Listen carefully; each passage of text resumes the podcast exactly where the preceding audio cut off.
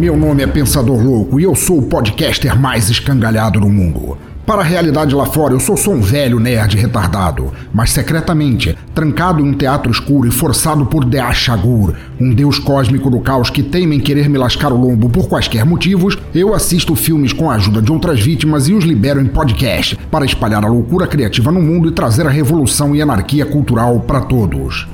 Este é o Necrofilmicon.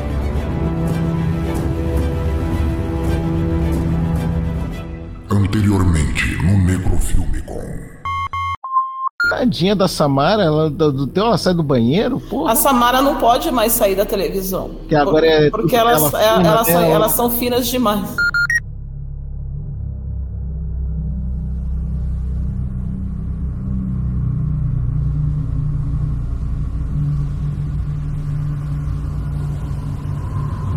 Pensador, chega aqui um instantinho, sim. Coisa bem rápida, não tomará um minuto do teu tempo.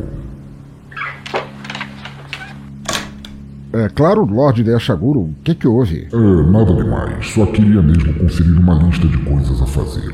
Aqui, fica de pé neste ponto específico e tenta não se mexer, ok? Ah, Uhum, então vamos lá, começar. Primeiro item, martelada no joelho. o quê?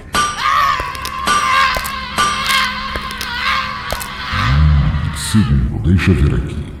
Ah, marteladas na mão até arregaçar os dedinhos. Puta que pariu, por quê? Vamos lá. Terceiro, queimadura de cigarro. Droga, eu não fumo. Pode me emprestar o teu? ah, caralho, isso. Próximo, facada nas costas. É, vira pra cá um instantinho. Isso, bem assim.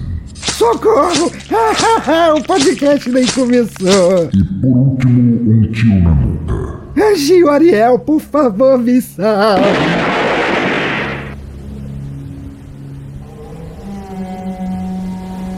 Pronto, a lista está completa. Tudo do tutorial que seria necessário para se eleger alguém. Dois coelhos numa caixa d'água só. Me livrei do imbecil antes que ele me irritasse e me tornei dono desta terra de negacionistas e. Cáspide, cometi um erro. Meleca, eu não deveria ter esquecido meus óculos. Acabei trocando os tentáculos pelas mãos. Era para ter feito em outra ordem. Ah, tanto faz. Ainda assim, cumpri a lista. O ritual, ou como quer que se chame esta merda, está completo. E agora? Cadê minha coroa, meu trono, minha faixa presidencial? Afinal de contas, se no Brasil basta praticar crimes e apoiar a violência para votar em alguém, cadê meu pódio? O que mais eu preciso fazer? Comer pastel na feira? Frequentar loja maçônica? Falar mal do Nordeste? M- Mestre, mestre, le- le- leva mal não, mas isso aí não é um ritual de verdade, tá?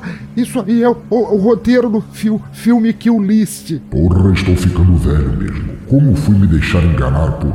Ei, Santa Querupita dos zumbis com insônia. Como caralhos você ainda está vivo? É, é que, que o se- senhor não acertou em nenhum ponto vital e. Inferno, ai, eu deveria ter imaginado que teu órgão principal era o fígado. Ah, Então é um filme, você diz? Fiquei interessado. Bem, estou precisando assistir uma comédia para ver se eu melhoro meu humor. Faz uma coisa imprestável. Toma aqui este band-aid, este mertiolate, esta arnica e fala dessa tal de Killis que eu quero conhecer. Com a zona que tá o teu paizinho de bosta, é bem capaz dele se tornar a melhor maneira de eleger um presidente. Passa aí os recados e me resenha esta obra antes que eu decida tentar o método Damares e te enfie uma goiabeira no cu.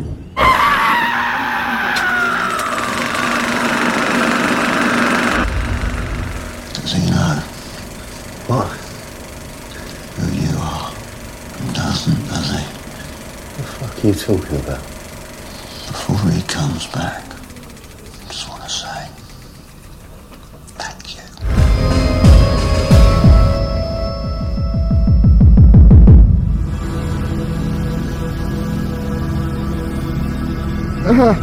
Ah, vamos lá, ouvinte. Recados para abrir com este episódio, o mês do Halloween no Teatro Escuro, antes que meu Lorde Senhor resolva tentar outras brincadeiras comigo para aliviar seu tédio mortal. Ai, como dói, porra!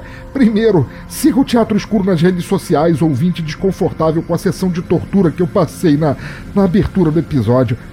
O quê? O quê? Vo- Você não ficou desconfortável? Puta merda, isso doeu mais do que ter sido martelado, esfaqueado e fuzilado agora há pouco. E queimado com cigarro, era meu último cigarro. Inferno, mas eu te perdoo. Eu, eu não falo mais nenhum link aqui mesmo porque tá tudo no Linktree, tanto no texto da postagem quanto no QR Code da capa do episódio. Então vai lá, criatura demoníaca, vai lá e faz a festa, clica, escaneia para acessar. Ali, ali você acha todos os lugares para me assinar, ouvir, espalhar, seguir e etc. Ai, ai, seja em redes sociais ou em todas as plataformas para ouvir os episódios, tá tudo lá e é só você clicar e me fazer feliz pelo menos para aliviar a dor, sem precisar desenhar nenhum símbolo místico no meu espelho para me para me marcar de morrer. Segundo, e esse é para você que quer me ajudar a comprar Super Bonder para eu colar de volta o meu crânio estilhaçado por aquela bala. Sem compromisso ou apoio mensal, tá? Só porque você pode, quer e quando quiser, você pode fazer uma doação de qualquer valor pela chave Pix pensadorlouco@gmail.com ou pelo PicPay arroba pensadorlouco, que eu te agradecerei feliz como alguém que não tem um amigo psicótico de dedo frouxo no gatilho. Todas as doações mensais serão lidas aqui nos episódios. Neste agora tendo o, o som de gritinhos, porque este é um episódio sobre puta que pariu, tá doendo muito meu corpo. E você ainda pode ser chamado volta e meia para gravar um episódio. Além, é claro, de me ajudar pra cacete a sobreviver a cada mês a De Chagur. Portanto, eu quero agradecer muito a Sérgio Cabral do blog Sexta-feira Clássica e ao Julian Catino do podcast Por Outro Lado por serem os patronos deste mês até agora. Agradeço a vocês como se as contas e boletos não quisessem também esfaquear a minha corcunda. Pronto, pronto aí, meu senhor. Eu já, já terminei tanto os recados quanto de me cobrir de ataduras e agora eu tô parecendo o resultado de alguma suruba satânica. Tá feliz agora? Não, feliz estarei quando você parar de reclamar da vida. É, é fácil pro senhor falar. Não é você que todo episódio fica lanhado, espancado, inclusive analmente, torturado e largado aos vermes. Isso aqui não é vida não, tá ligado? Eu quero condições melhores. Já acabou de subir nas tamanquinhas? Se preferir, posso te deixar falando sozinho aqui e chamar a Fiona para vir jantar e te botar na lista dela. Ah, ficou calado agora? Ótimo. Olha, aproveitando que estamos com um novo formato no Necrofilmicon e que estamos no mês do Halloween também, quero chamar participantes que nunca estiveram aqui. Gente nova, pessoas com sangue nos olhos, para gravar sobre esta lista de marcados para morrer. Como, como assim? O, senhor vai chamar o gabinete do ódio, por acaso? Não, imbecil.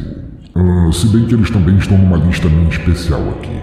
Mas isso não importa. Pega aqui o filme e vai gravar com eles, a não ser que prefira ser colocado junto dos outros alvos. Ok, ok, já fui.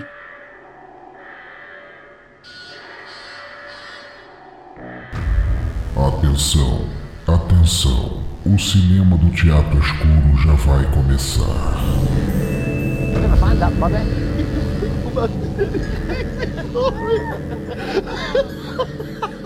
doesn't matter how disgusting it is. As long as you put that it, you're safe. Fritzl could have got away. It's okay, because I don't have any gloves on. Who'd have thunk it?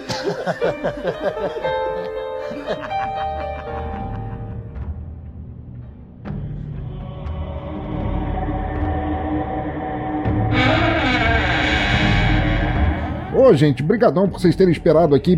Porra, eu tava ali conversando com meu Lorde Senhor, mas já cheguei. Estamos aqui prontinho. Muito obrigado por vocês terem aceitado gravar, é, conversar sobre esse filme, um filme que eu considero tão enigmaticamente importante. E, cara, eu não poderia estar mais feliz, assim, não só eu tô gravando com pessoas que eu admiro, mas eu tô gravando pela primeira vez no Teatro Escuro com pessoas que nunca estiveram aqui antes. Desculpa aí pelas manchas no sofá, pelo chão meio grudento e tudo mais, mas é que a faxineira se demitiu e vocês sabem como é que é, né? É difícil você arranjar mão de obra hoje em dia. E eu gostaria de começar apresentando, porra, a bancada de hoje, cara. Eu tô tão feliz, cara, principalmente que temos estrelas aqui de vários podcasts que eu admiro tanto, tanto, tanto. Começando pelo senhor Edson Oliveira. Por favor, se apresente. Olá, pensador. Muito obrigado pelo convite. Eu só fiquei incomodado com a cadeira, meu. Acho que o quê? Espinho isso aqui? O meu fiofó ficou todo tricotado. É, rapaz, isso é só o início. Começa por baixo e depois vai subindo. E também gostaria de apresentar o senhor Davi Cardoso. Por favor, se apresente, senhor Davi. Relembrando que não é o Davi Cardoso o ator pornô. É Davi, não David. É, não tem problema, assim, cara. Teu, teu- tua, tua reputação te precede de qualquer maneira. E por último, mas não menos importante, o senhor Johnny Rossi. Olá, meus queridos. Muito obrigado, pensador, mais uma vez pelo, pelo convite. Adorei ter, ter- sido chamado pra cá. E se realmente quiser a- a- uma faxineira nova, indica a Creuza. Mas, porra, tá tão charmosinho assim. Deixa, deixa assim, cara. Esse mofo no sofá dá um abraço tão gostoso. Dá um, dá um ar meio retrô, né? Uma coisa quase Exato. incidental, né? Mas então, a gente vai, vai discutir sobre List, filme britânico de 2011. E eu gostaria de começar pedindo assim, Edson Oliveira, meu querido, faz a sinopse do filme pra gente, imaginando assim que você foi numa locadora, supondo que ainda existisse locadora de DVD ou VHS hoje em dia, que não existe mais, mas você foi numa locadora sem conhecer o filme, pegou o filme por não ter de repente o lançamento da semana ali pra alugar, que alugaram primeiro, você pegou o filme assim e virou atrás pra ler a sinopse, pensando que talvez a sinopse te convencesse a assistir o filme. Nas tuas palavras, como a história do filme estaria descrita nessa sinopse? Jay, um ex-militar falido e com problemas de controle da raiva, aceita um contrato para matar três pessoas, junto com seu amigo Gal. Esse contrato vai levar Jay e sua família a uma espiral de mistério e horror. Eu só acrescentaria Jay e seu amigo Gal, que não faz porra nenhuma durante o filme. O cara é o maior aba do mundo, diga-se de passagem. O Galo é um relaxo do caralho, né, cara? Não é, cara? O cara falou assim: não, vamos lá, irmão, meio a meio e tal, a gente vai, faz o trabalho aqui e tudo mais, mas na verdade ele não faz nada, né? Ele só fica de aba. Não, e ainda faz cara de merda quando não tá trabalhando. Fala, ô, mano, você tá trabalhando? Ah, não, pra quê?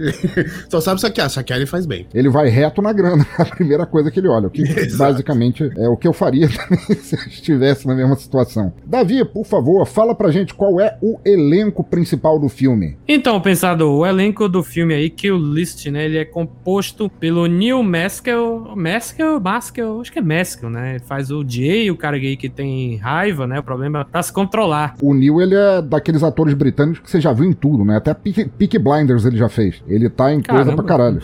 É aquele cara que você olha pra cara dele e você fala, eu já vi esse cara, mas nada relevante, sabe? Tipo, eu já enxerguei ele um monte de coisa, mas não vi nada relevante com ele. Ele é o cara daquele meme, você sonhou com este homem? Pode escrever.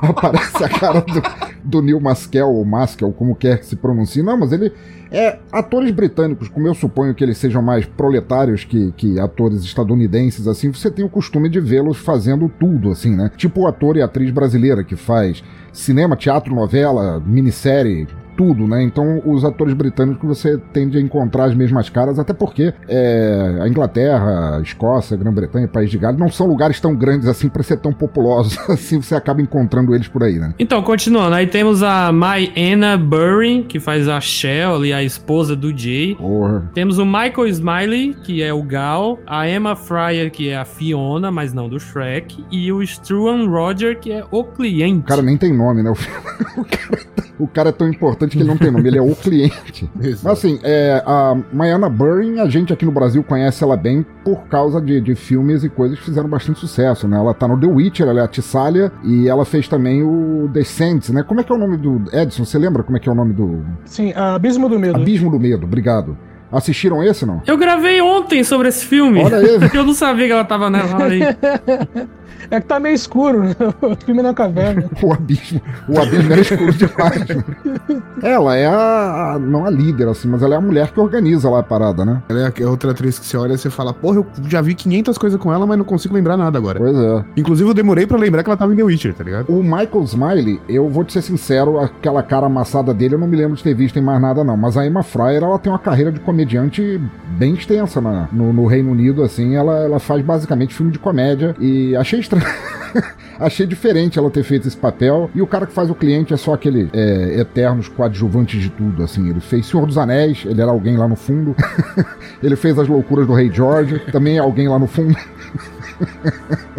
Johnny, tua vez agora. Fala pra gente, fala pro ouvinte aí um pouco sobre a produção do filme. Gente, é, fiquem à vontade aí pra comentar o que vocês quiserem, cara. Aqui no Teatro Escuro a gente se atropela, a gente fala junto, não tem problema não, cara. Solta, solta o verbo aí. Inclusive, eu já peço desculpas que eu já falei demais no meio da frase de todo mundo aqui, no meio da explicação de todo mundo. Tranquilo. Eu sou o cara que, que fala um pouquinho demais, desculpa. Porra, contamos com isso, velho. Então tá bom. É um filme de 2011, como foi falado aqui no começo, né? Considerado um filme de terror ou pra alguns agora talvez entre na categoria de pós-terror. Nossa. Existe Não me vê com pós-terror, não. Pós-terror é, é coisa de. Caralho, ele fez de propósito, velho. É o pós-terror, sim. Não me faça pegar um bonequinho de vulto agora.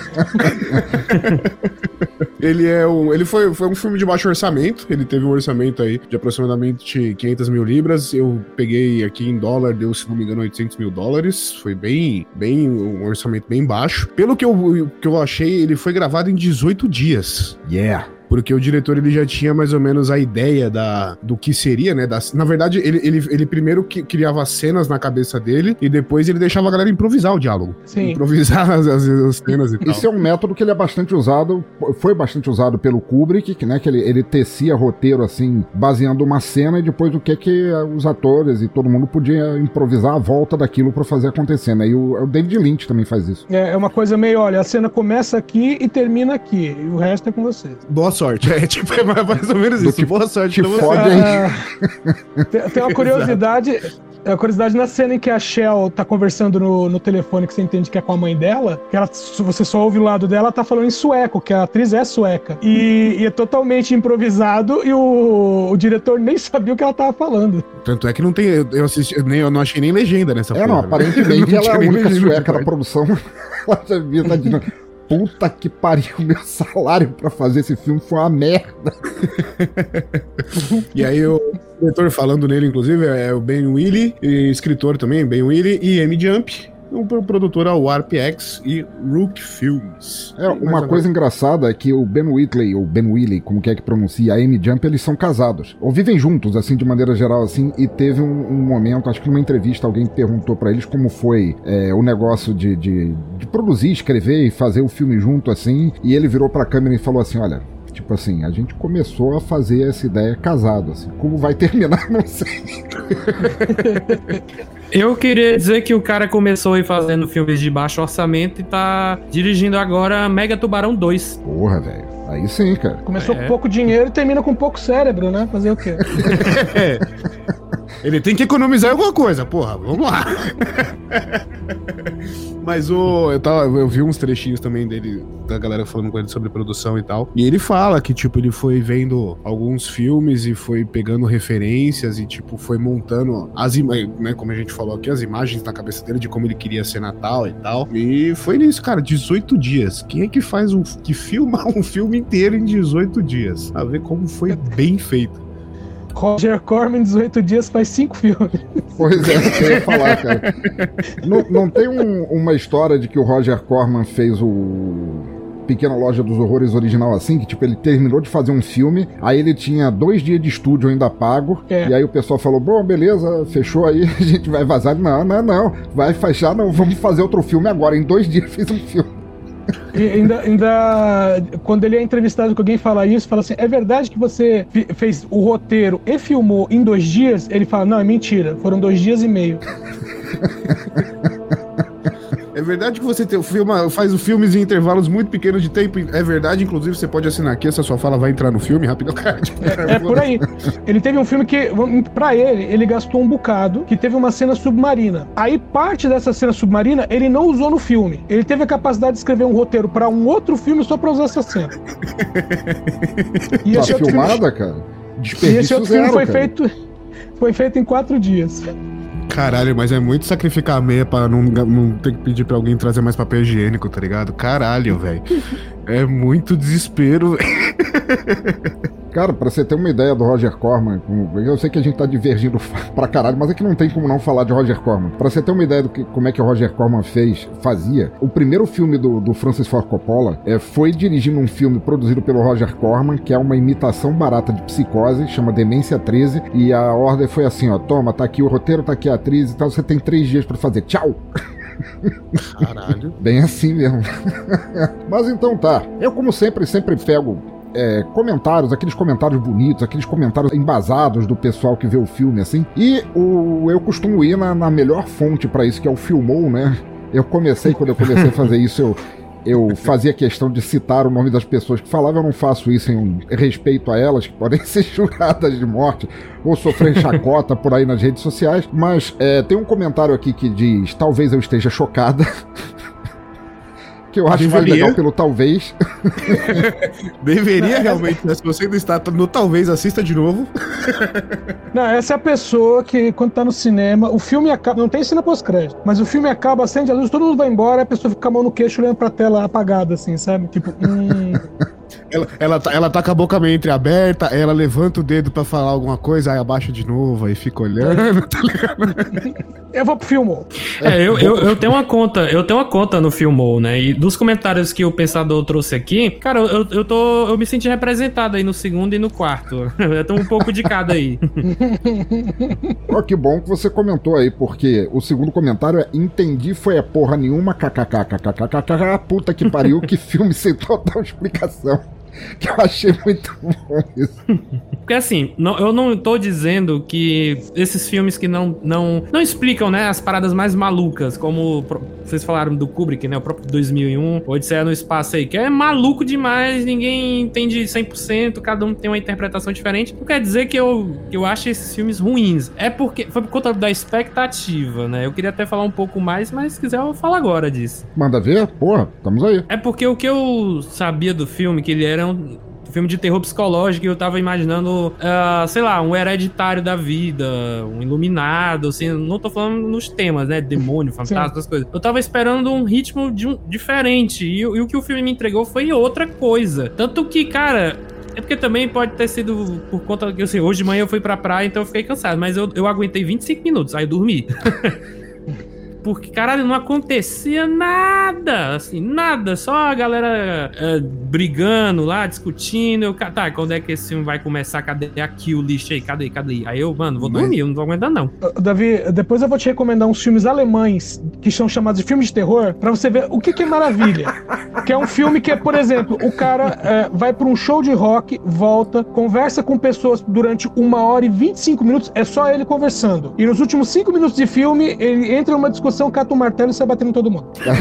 É boa, maravilha. Cara, tem, tem um filme, é, é, tem um filme do diretor Ty West, que é um diretor bem conceituado, ele tá pegando projetos maiores agora. É O House X. of the Devil, Ty West. É... Não, o, o X é o filme dele, o, o X, ah, o tá, Pearl. é. Ah, eu- ok. É, o, é o O Ra- filme, o filme mais recente dele, não é? É, o mais recente é o prequel do X, né, que é a Pearl. Isso. É. E o, e o House of the Devil, eu, eu tô com ele no computador pra assistir ainda e já sei que ele é lento, devagar, então eu já tô me preparando pra quando for assistir. Não, eu não, não, vou, não vou tecer comentários assim, apesar do que eu gosto bastante do filme. Mas é, eu entendo, assim, que o cinema que, que o pessoal chama de slow burn, assim, ele realmente ele se baseia em, em ser longo. Assim, o próprio Kubrick fazia isso é, em diversos filmes, vários diretores fazem isso. Em compensação, se você comparar com filmes onde tudo acontece o tempo inteiro, assim, que você não tem um minuto pra parar, assim, é um jumpscare aqui, é um troço explodindo ali, é um tiro vazando, uma facada aqui e tudo mais. O slow burn, ele dá aquela agonia maior, assim, porque ele te dá tempo pra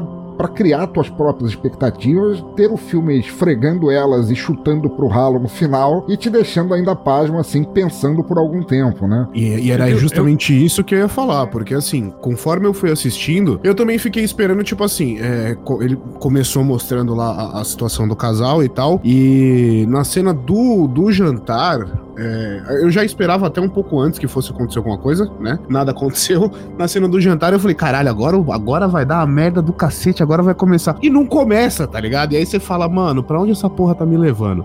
que nem o, o pensador falou. A hora que começa a acontecer os bagulhos, você fala, caralho, tá, eu só vou. Foda-se. Depois eu tento entender.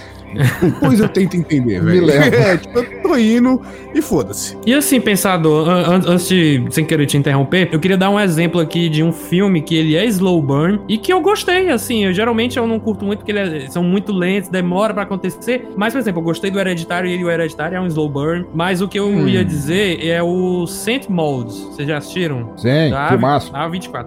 O filme tem 84 minutos, ele é direto, entendeu? Então é, é um exemplo de filme, ó, desse jeito aqui, que o slow burn, que o ritmo ele, ele é, é leve, ele, é- ele- passa numa boa, ele não é tão lento assim, também por conta da duração, mas é um filme muito bom, inclusive, pra quem tá ouvindo Sim, aqui, sim, sim. nunca, nunca viu, nunca viu esse filme, vai lá dar uma conferida que é muito foda. Inclusive a atriz do Saint Maud é a Galadriel agora no, Ah, no, no Rings of Power, né? maravilhosa. Sim, ela é foda. Belíssimo, Ela é foda. belíssimo. Em compensação, assim, só pra, pra, pra pontuar esse teu comentário, pô, gosto muito dos dois filmes, tanto Hereditary quanto Saint Maud, mas é, se você prestar atenção, eles são meio que fake slow burn, né? Tem coisa acontecendo desde o início, né? E É. desculpa aí, ouvinte, pau no teu cu, alguns spoilers agora. Assim, o início de, de Hereditary logo, você tem a cabeça de uma criança. É, ele já dá um punch de cortado. cara ali. É, ele já dá um. Ele não tem, assim, ele pode ter um, um- um andamento lento entre isso, assim, mas ele nunca tá te fazendo é, desviar, assim, a atenção, assim. Da mesma maneira, o Saint Maud, assim, você nota que a moça precisa de ajuda, que ela tem, que ela tem questões a resolver também desde o início. Ó, inclui aí também o, o Manovski, que esse eu vi no cinema e eu presenciei quase uma brigação e lutaria dentro do- da, da sala. Fala de novo o filme, o nome, de novo que eu não entendi. O Mãe, do Aronofsky, o Mother Ah, of tá, tá. Lawrence. Ô, ô, Vê, imagina, imagina que eu fui falar do lançamento desse filme, então, eu- no- na combo, né? A gente fala do- dos lançamentos, e eu fui falar do lançamento desse filme. Imagina eu tentando explicar mãe sem dar spoiler do filme, sem falar o que, que é. Pois então. Aí eu falei assim: tudo que você vai ver parece um sonho, mas é real. É muito É o louco máximo que eu-. É o máximo que eu posso dizer. Continuando rapidinho, assim, com os comentários que eu separei, tem um aqui que meio que é, mas não é um spoiler, porque talvez ele nem seja certo sobre isso, mas tem esse tipo de pensamento, né? Todo esse enrolo aí pra falar de uma seita, nem vou dar nota nisso. E o último, aquele que o, que o Davi mencionou, foi aquele filme que você não entende nada, depois que acaba, caraca, fica vindo as teorias na tua cabeça e você fica pensando horas nele. Não sei se digo que gostei, ou seja, o cara gostou, mas tem vergonha de falar, porque ele não se decidiu ainda. Eu, Cara- eu, eu até entendo, eh, porque tem algumas coisas nesse filme mesmo. Se, se você pega umas coisas isoladas eh, dentro do, do que tá acontecendo, e você pega ali os, os arcos. Você fala, meu, isso aí daria pra transformar cada arquinho desse num, num episódio de uma série, por exemplo. Sabe? Sim, você tem um sim. algo maior e, e aquele trabalho ali no meio. Então é meio Pode assim, não é, que, não é que o filme não é desenvolvido, é que o filme ele é praticamente todo um show don't tell. Nada Sim, é explicado, é aquilo que você tá vendo. Exato. E, e aí ele, ele, ele não faz questão, ele não explica absolutamente nada. E muito pelo contrário, ele faz questão de deixar muita coisa aberta pra você ficar. Eu, eu terminei o filme com a sensação desse comentário. Que, tipo assim, primeiro eu. Tá, terminou assim, aí, tipo, eu fiquei. Olhando, eu falei, caralho, mas é o quê? Tipo, é, é a pura e simples crueldade na parada? Qual é que é? Aí eu analisei mais dois minutos, aí eu falei, ok, me veio uma teoria na cabeça, ok, veio outra, ok, caralho, tem aquele bagulho. Puta que pariu, gostei do filme, velho. Tipo, eu fui exatamente igual esse comentário. Eu fui ligando as coisas, juntando cena com cena, eu falei, caralho, velho, não é possível, mano. E aí, tipo, explodiu a cabeça assim, né? Eu gostei, no fim eu gostei, tô no mesmo, na mesma vibe que ele. Não comecei com não sei se gostei, mas no final eu digo que eu gostei. É, pois é, é, eu, gosto de filme assim, de- da questão dele ser meio que uma obra aberta, assim, porque eu tive um professor de, de cinema, eu fiz comunicação social, eu peguei algumas matérias de cinema, e ele falava isso, ó, vocês estão muito arraigados de pensar que uma história tem que, que a história de um filme ela tem que ter um início, meio e fim. Às vezes o- ela tem que ter um início, meio e fim, mas o fim não é aquele que você espera, assim, ele não precisa ter explicação, assim. Tipo assim, na época que eu, que eu tava na faculdade, tinha saído de Olhos Bem Fechados, a gente falando de Kubrick de novo. E o filme termina meio que sem um desfecho, tá? O Tom Cruise falando com a Nicole Kidman. Nicole Kidman, obrigado. Então eles falando assim, ah, e ele fala, a gente precisa fazer não sei o que, e ela, e ela fala, é, a gente precisa fuder. Acabou o filme, acabou no meio do diálogo. E, e- e eu gosto disso porque são filmes que eles te suscitam às vezes mais perguntas do que respostas. E isso dá às vezes uma sobrevida muito grande na cabeça, assim, em vez de um filme que ele te, te, te manda tudo tão mastigadinho na cabeça que apesar de você ter gostado, você não, não, não pensa muito a respeito dele, porque você não tem o que pensar. Exato. E, e não, é, e não é parar pra pensar que nem um, um pessoal fala muito, por exemplo, do A Origem, né? O Nossa, o Interstellar, Inception. o Inception, isso. Inception, é. Que ah, o final do Inception não, não, não tem um final, você fica na interpretação. Não, não, aqui realmente, tipo assim, você tem que pensar, velho. Aqui realmente você tem que pensar e repensar o filme inteiro. Do começo, assim, tipo, vai. Tenta rever de novo. Eu não tentei rever ainda, vou tentar rever, mas não adianta porque as cenas estão bem gravadas na cabeça. Eu assisti hoje isso aqui, esse filme. Então, não, não, não tem muito o que rever, mas é ficar realmente pensando o que, que pode significar ca- cada coisa e juntando cada pontinho do filme todo. Não é só o final, tipo, a o, o último clique da, da cena. Não, é, tudo. Você olhar tudo e falar, caralho, mas o quê? Pra onde? Quando? É, eu precisei ver quatro vezes pra entender a origem. Na época, né? Não hoje. Beleza. É, não, o, o Nolan eu já acho que ele, que ele explica até demais. Aquele último filme dele, o Tenet, eu achei talvez o trabalho mais pedante dele, assim, porque o filme é fácil de entender, ele é raso, feito a sopa que a minha avó fazia, e no entanto ele Cara, tenta complicar o tempo todo. Não dá pra entender Tenet, não, velho. Eu já tentei, não dá, velho. Não dá, Não. mano. É muito complicado. Peraí, entender. Tenet é uma coisa. A história ser bem explicada é outra, porque a história é muito mais explicada. Porque É, mas, mas ela é entre- entre a- ao extremo. É, não, então, é porque a resolu o que seria a resolução né, do.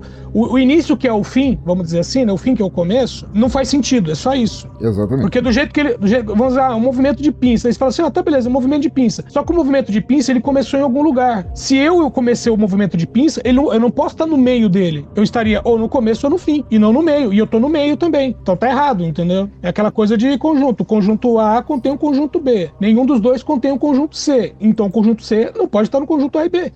Faltou alguém com papel fazer um ciclo e furar, igual fez em Interestelar. No Interestelar e no, no Enigma do Horizonte, né? Que, que foi onde onde apareceu primeiro. O Interestelar só roubou isso, né? Sim. As it's all the same religion, so. Not really, love. Mas então tá, a gente vai dividir essa conversa agora em três blocos de três perguntas. A gente só não vai falar explicitamente do que acontece no final, que é pra é, as pessoas malucas que ouvem a gente do outro lado, que tiverem vontade de ver esse filme tão enigmático, pode ser que assistam e tirem suas próprias, suas próprias conclusões. Inclusive, agradecer muito a Johnny Rossi, que descobriu esse filme inteirinho no YouTube, legendado em espanhol, que estará aí nos links. Muito obrigado, Johnny, por ter é, arrumado esse que eu não sabia que estava no YouTube, também porque eu não procurei, tudo bem, mas ainda Foi o que me salvou, cara. Porque assim, eu tô gravando agora do notebook, né? Mas o meu notebook, se eu abrir um vídeo no YouTube, ele trava completamente, porque ele tá horrível. Eu tô gravando num pense bem, tá ligado? Tá, tá um negócio muito ruim, muito ruim. Então, eu abri o arquivo no celular. E aí eu vi que tava sem legenda, porque lógico, ele não compilou o arquivo da legenda junto, né? Aí eu, Uhum. caralho, velho, o que, que eu vou fazer? Aí cacei na internet, inclusive, você não acha esse filme pra assistir em lugar nenhum. A Sério? não ser, aí eu achei no YouTube, né? Falei, pô, ok, me salvei com o YouTube com legenda em espanhol ainda. Falei, beleza. Cara, ter assistido aquela, aquelas brigas em família com a legenda. Hijo de puta! Aí ele acabou. Maravilhoso, deixa o filme duas vezes melhor, cara. Eu sempre digo que o, aquele Justiceiro com o Thomas Jane, uma vez eu O coloquei. Justiceiro ele, com- Havaiano? É, eu aluguei o, o DVD e coloquei a, a dublagem em espanhol por, por acidente. Sabe? Coloquei a dublagem em espanhol. Pum, aí começou, começa, né? Até, e aí quando aparece escrito The Punisher, aí o cara fala El Castigador. Eu falei, ah, tá muito melhor agora. O filme melhor era de duas a três vezes. Maravilhoso. Maravilhoso, cara. Deve ser que nem o pessoal que, que assistiu aquele filme antigo do Hulk que aparecia o Demolidor e ele era o audacioso. Hum, É, nossa senhora. Não, não, é- era, o, era o desenho do Homem-Aranha dos anos 90 que ele era o atrevido. É, mas isso no desenho do Homem- do Homem- do Homem-Aranha. No filme do Demolidor, que, do filme do Hulk que veio antes, ele era o audacioso. Que o pessoal não, É, não sabia como colocar aquele D dele no, no nome ali. era o Michael Dudikoff fazendo o Matt Murdock. É o, o ninja americano. Mas vamos lá então. Primeiro bloco que eu batizei de Me Demito. Primeira pergunta, assim, e aí eu queria que vocês é, ajudassem o ouvinte a, a entender e a gente também no papo, mas baseado também porque a gente vê situações que são muito fáceis de serem encontradas no Brasil também, né? Que é, é, a pergunta é: depressão e dureza em família, tudo salvo por um novo emprego. Como é que o filme fez vocês se sentirem no início, assim, aquela sensação de tá tudo uma merda, vou quebrar o pau com a patroa? É, Eu já passei algumas vezes por situação parecida. Acho que a pior situação foi uma que eu fiquei desempregado durante um bom tempo, arrumei um emprego, falei, putz, agora vai. E acredite, no dia que eu recebi o primeiro pagamento, eu fui assaltado. Caralho, velho. Puta que pariu. Ainda pensei Caralho. assim, né? Putz, sabe, tipo assim, pensando positivamente. Pensando positivamente, ainda bem que foi no primeiro mês, né? Tipo, no primeiro dia. Então eu já tava no perrengue, entendeu? Então o perrengue só foi esticado por mais 15 dias. Nossa, Mas velho, na horror. hora ali, aquela coisa de vontade de sair chutando tudo que encontrasse pela frente. No filme a gente tem então a Shell e o Jay, eles são dois ex-soldados, é, soldados profissionais e também soldados da fortuna, né, meio que mercenários em algum ponto. É, não explica como ou por que eles se conheceram, mas a gente supõe que foi na vida militar e tal. Em algum ponto o estresse e a depressão do Jay começou a colocar isso em risco, porque eles têm um filho de 7 anos, então a Shell parou de trabalhar para ser mãe. O Jay tinha, com o último trabalho, que tinha sido oito meses atrás, é isso? Tinha conseguido É. uma grana suficiente e por depressão, eu supus que fosse depressão, é, ele fica colocando mil justificativas, né? Dor nas costas, etc e tal, mas é, o dinheiro foi acabando e ele naquele marasmo, assim, do cara que não levanta o saco do sofá para trabalhar e, e eles começam a quebrar pau demais por causa disso, assim.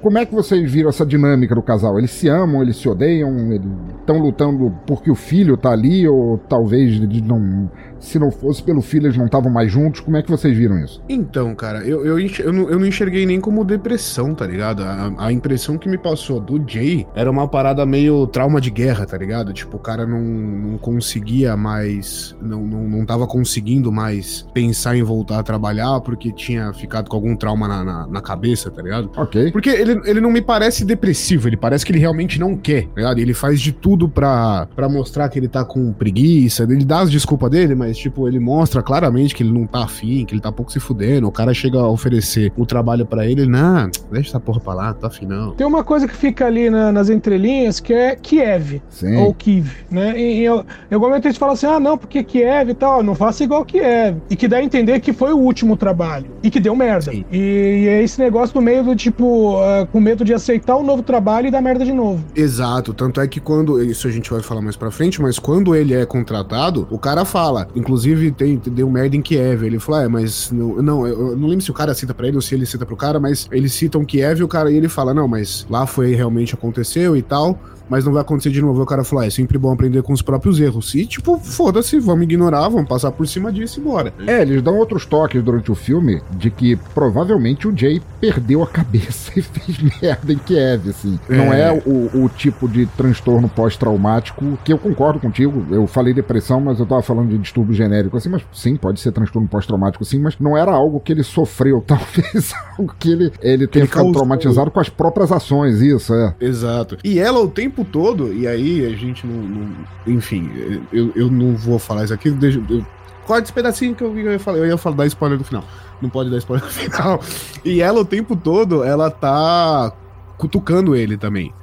Tipo, porra, tô de saco cheio, você tá me enchendo o saco, você tá um puta de um pela-saco do caralho. Ela coloca a criança contra ele, né, e tal. Então, a relação nada saudável pra nenhum dos dois lados, né? É, na verdade, quem salva a criança é o Gal, né? Porque ele fica de um lado com Sim. o moleque, quando pra um lado, ela empurra pro outro, e o Gal no meio que, tipo, tira a criança e fala, filho, vem pra cá, vamos ver um desenho aí que seus pais estão meio estranhos. É, mas é, é outra situação que a gente vê muito no Brasil, né? Principalmente atualmente, assim, né? É, casais ficam juntos por causa do filho. Você nota quando eles estão sozinhos com o, filme, com o filho, tanto o Jay quanto a Shell, que eles amam o filho, mas eles também não hesitam de usar o filho como bucha de canhão pra, por causa da- das brigas, assim. Mas isso tudo muda em algum ponto, porque o, o Gal chega com a Fiona, é a nova namorada dele, eles vão fazer um, um- um jantar lá, um- uma ocasião social ali a, a quatro, a dois casais ali. Nem a Shell nem o Jay queriam e tal. Mas acaba rolando, tem aquele estresse e tal, mas vem. a- o Gal faz questão de mencionar pra Shell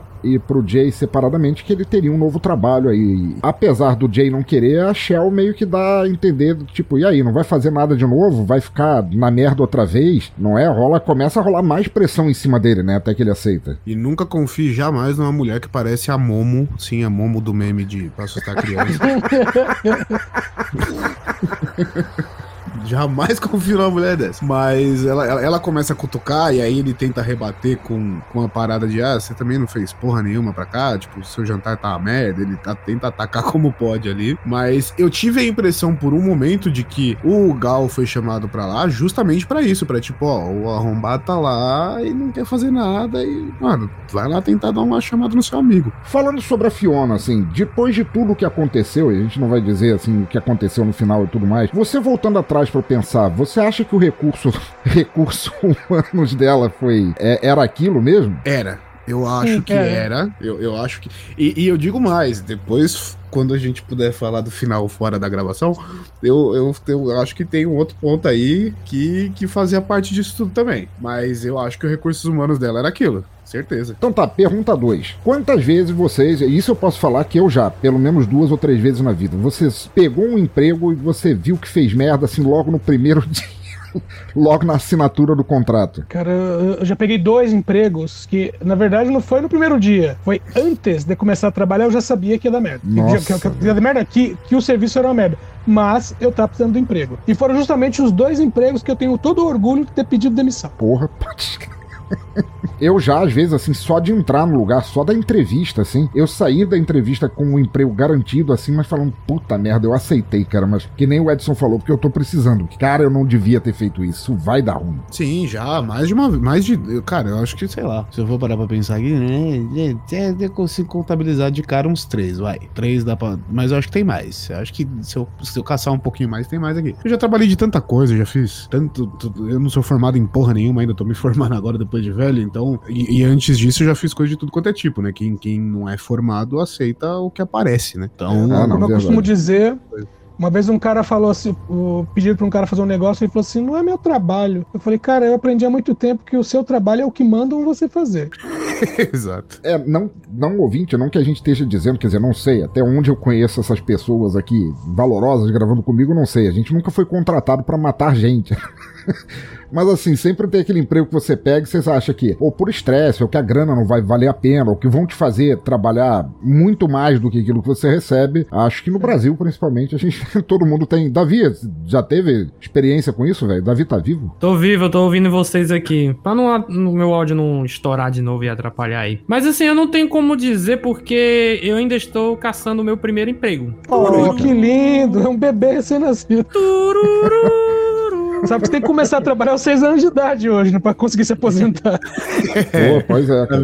Eu já aceitei que eu vou morrer antes de se aposentar. Você não, irmão, todo mundo.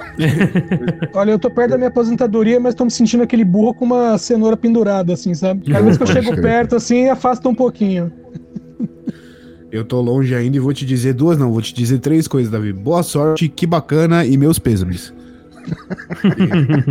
É, Daí pra frente é jeito só pra trás, cara. Cara, o primeiro emprego é que nem aqueles desenhos que você pega, o cara chega numa bifurcação e tem uma placa pra cada lado, aí é morte certa e dor eterna. Olha, eu, eu costumo dizer, eu tenho. Deixa eu fazer as contas aqui. Eu tenho quase 40 anos de, vamos dizer, carreira profissional. Tô com 36 anos de carreira profissional. E, e eu costumo dizer o seguinte: o meu pior patrão foi o primeiro. E eu trabalhei 5 anos com ele. E foi a melhor coisa que poderia ter acontecido, que eu nunca encontrei ninguém pior que ele. Detalhe, era meu tio. Ah, mas aí fala. Aí você tá entrando na categoria trabalhar com família, aí é foda. Aí não dá. Então. né? Eu não caí no erro de trabalhar com família, mas. E, e que bom por isso, mas é, eu tenho certeza que não, não seria bom. Mas essa pergunta que eu fiz é porque assim, é, dá pra você notar que deu merda. Quer dizer, dá pra você notar que deu merda no filme, quando tá durante o jantar e a Fiona vai no banheiro e desenha um símbolo estranho atrás do espelho deles com a faca, né? E pega um papel higiênico sujo de sangue e coloca no, no sutiã pra, pra tirar dali. Ali você já pensa, hum, acho que tem algo errado aqui. Mas o negócio do contrato, como a gente falou, né? Ele vai- o Jay aceita o, contrato, ele vai lá com o Gal, eles ficam todos precavidos ali pra fazer o. a- aceitar o contrato, eles não sabem com que eles estão lidando, e é o cliente. Que é um velhinho, um seu madruga sem bigode que tá ali, que vai, bota duas bateladas de dinheiro na frente dele, pega o contrato, bota o- o nome do primeiro alvo e quando ele vai apertar a mão do Jay, ele na verdade puxa uma faca e crava, dá aquele corte bonito que eu acho que parte do orçamento foi todo naquele, naquele, naquele efeito ali. eu, eu acho que cortou de verdade, porque a mão fica, só vai infeccionando o resto do filme. Não, e na hora que ele tá. E na hora que ele. Foi, foi- o corte foi tão bem feito, tão bem feito na produção, que a hora que ele tá lavando, a parada não para de, de jeito nenhum. E é muito bem feito, tá ligado? Sim. Quem- Quem já cortou a mão, tipo, fundo, raso, sabe que é, é muito bem feito. Foi tão bem feito que fica exatamente daquele jeito, tá ligado? Você fica olhando e fala, caralho, essa porra não para, velho. Toma no cu. É, é, é tão bem feito que ele se cortou de verdade. Sim, é, ele tava vivendo o papel, cara. É, é método de atuação que chama. Mas é isso, cara. O cara ele corta a mão dele, aí o, o, Gal puxa a arma pra ele, assim, achando que, que, que o negócio saiu errado, e o cara vai e corta a própria mão e eles printam. Nenhum dos dois era alfabetizado, eles tiveram que printar com sangue pra assinar o contrato. E até aí, eu achei que era só pra, pra mostrar que o contrato era sério, tá ligado? eu não tinha associado a nada ainda. Até porque a gente não faz a ligação de se a Fiona tem a ver com isso ou não, né? Exatamente. E aí é que tá o problema. A Fiona, cara, a Fiona, pra mim, que nem você falou, foi um, um dos primeiros pontos onde a gente vê que vai dar merda. Porque quando tá na cena do jantar, eu achei que ele ia surtar, tá ligado? Porque, tipo, eu, eu dei uma lida rápida de sinopse assim e falei, mano, ex-militar, começa a ter comportamento estranho. Aí tá na cena do jantar, ele começa a se estressar. Eu falei, ih, mano, a visita do, do a namorada do amigo vai ser a primeira a morrer, velho. Vai ser a primeira a se fuder. e vai matar geral aqui. É, não, tipo, eu falei, mano, esse maluco vai dar algum jeito de, de fazer qualquer coisa, tipo, amarrar todo mundo e começar a, a fuder a vida de todo mundo e tal, não sei o quê. Aí de repente a mina vai no espelho e põe a marca do começo do filme. Eu falei, ah, não, mano, é nada. É nada, tá sendo, tá indo pra esse lado. Aí foi onde eu comecei a me entregar. Foi uma das primeiras cenas que eu falei, ok, me leva. Agora eu não sei pra onde eu vou. e nossa terceira e última pergunta, a gente já, já comentou isso, mas a gente pode ser mais específico. Qual foi o ponto em que bateu a sensação de deu ruim de verdade, assim? Pra mim foi o bibli- no bibli- bibliotecário. É, eu acho que pra todo mundo. É. Que a hora que ele fala. Ele, mandou um. assassinar o camarão, né? Vou dar um pau nas piranhas lá fora. sabe? Eu falei, "Mas pra que- Mandaram matar um. Pra que vou matar? Eu vou matar mais dois. Vou matar o cachorro também. Cachorro Então, não pode, velho. Pra mim é onde dá problema, mas não, não pelo por quando ele resolve ir atrás do restante dos caras. Pra mim é onde dá problema pela reação do cara com ele. Tá ligado? Tipo, "Ô, você tem que fazer isso mesmo, né? É, paciência, mas se o cara sabe quem que você é, não sabe, né? E agradece quando você tá apanhando, velho. Eu falei, mano, tá muito errado. É meio aquela coisa do. Tipo assim, ah, eu acho que eu tô fazendo um negócio aqui, pô, mas o outro, aparentemente o outro lado tá sabendo mais do que eu. Só que só tá é. foda-se, né? Porque, é, tipo assim, quando, quando o padre agradece ele pela morte, eu falei, mano, o padre sabia que era cuzão, tá agradecendo, tipo, ó, você tá me fazendo pagar pelos meus pecados, tá ligado? Eu falei, beleza. Passou. Aí chegou nesse cara, esse cara agradece também. Eu falei, agradeceu também, velho. Não é assim não, velho. Não assim não. Cara, eu vou te ser sincero, pra mim foi no padre. Porque, tudo bem, é, era um padre, um filho da puta, do caralho, é um padre protestante, né? O primeiro alvo dele é o The Priest, né? É isso, é o, é o padre, é o padre. É o... E tem- é uma coisa bem interessante, porque o, o Gal, ele é bem religioso, né, entre os dois. A, a, a coisa que dá, assim, é que talvez o Jay seja ateu e o Gal é extremamente religioso, né? Ele, quando eles entram lá no, no quarto do padre, ele vê, o, ele vê a batina lá do padre, ele faz um sinal da cruz e tal. Mas quando ele vai, quando ele vai matar o padre, que o padre, o padre não só fala obrigado, assim, ele abre um sorriso, um sorriso solícito, assim, obrigado. Aí ele fala, vira de costas, e o padre, o padre só faltou falar assim, aqui nessa posição tá boa, você quer um ângulo melhor. O padre só faltou dizer, onde você me quer. Mas eu achei que era uma parada meio de autopenitência, tá ligado? Tipo, É, te- tá, já leva que... Ah, pode ser. Inclusive, quando ele fala vira, né? Tipo, eu vou tirar pelas costas, vira, e aí que o padre fala obrigado, né? É tipo assim, eu- na, na primeira vez que eu vi, foi, pensei assim, ah, ele agradeceu do tipo, ah, você não vai me fazer ver você atirar, pelo menos. Também, melhor, também. Eu tive, eu tive esse raciocínio cara não, também. né? pode crer. Eu, eu tive outro pensamento de que todo mundo que, que, que ele matou, eles, que fa- eles faziam parte do, do mesmo grupo, entendeu? Lá da mesma mesmo culto. E que ele já sabia que ia morrer, entendeu? Então, morreu pela no, causa. no final, sim. No final, sim. Mas até o momento da segunda vítima, não, entendeu? Enquanto Sim. tava só no padre, eu não tinha esse- essa concepção. Aí no segundo cara que eu me liguei, eu falei, ih, mano, é todo mundo do mesmo balaio, tá ligado? Porque o segundo cara apanhando, tomando aquela na cabeça de- depois de falar pra ele, né? Falar, ah, mas Cara- não sabe quem que você é, né? E tal. Quando aconteceu o negócio do padre, cara, eu não pude, desculpa aí, ouvinte, mas a, a quinta série em mim não pôde deixar de ver o sorriso do padre, porque eles fazem várias piadas antes, assim, padre aí deve fuder garotinhos. Quando Sim. o padre vira de lado e fala obrigado, cara, a quinta série em mim colocou um balão assim. na minha cabeça, falou, o padre pensando, ele me fez virar de costas, vai rolar um cozinho. Caralho. Pelo menos não vou morrer na seca, né? Onde vou morrer feliz. I mean, it's all the same religion, so. Not really, love. Chegamos no bloco 2. O bloco 2, what porra foi esta? E que bom que a gente começou a. é, que vocês falaram também do bibliotecário, né? Que é o, o segundo. O, o segundo alvo deles. A pergunta que eu falo, e eu vou pedir pra vocês darem um contexto pra cena, assim. A pergunta que eu falo é: joelho ou mindinho? O que é que mais doeu em vocês quando vocês bateram na vida, assim? Joelho, com certeza. Joelho. Joelho. Dá pra viver sem um dedo, cara. Dá pra viver sem um dedo. Cara, eu vou te, eu vou te jurar, assim. Durante muito tempo eu tive um sofá com perna. Sabe aquele sofá que, que reclina, vira uma cama e tal? Eu tive um sofá, cara, com perna grossa de madeira, cara, aquela madeira espessa, assim, que por algum motivo ele e o meu dedo mindinho no pé tinham uma relação. Toda vez que eu passava descalço, cara, eu batia ali, cara, que eu acho que meu dedo mindinho é dois centímetros mais curto que o outro só por causa dele. Mano, eu via estrelas, cara. Mas Assim, o eu- joelho é pior, bicho. O joelho é Eu, pior. eu- eu- o, o mindinho não tava doendo, eu só tava com a sensação que o mindinho não era meu. Agora, ó, Exatamente. é, entre joelho e mindinho, eu já tive um estiramento na perna Puta durante uma corrida que levou quase um ano pra ficar mais ou menos, sabe? Então, joelho, sem dúvida, joelho.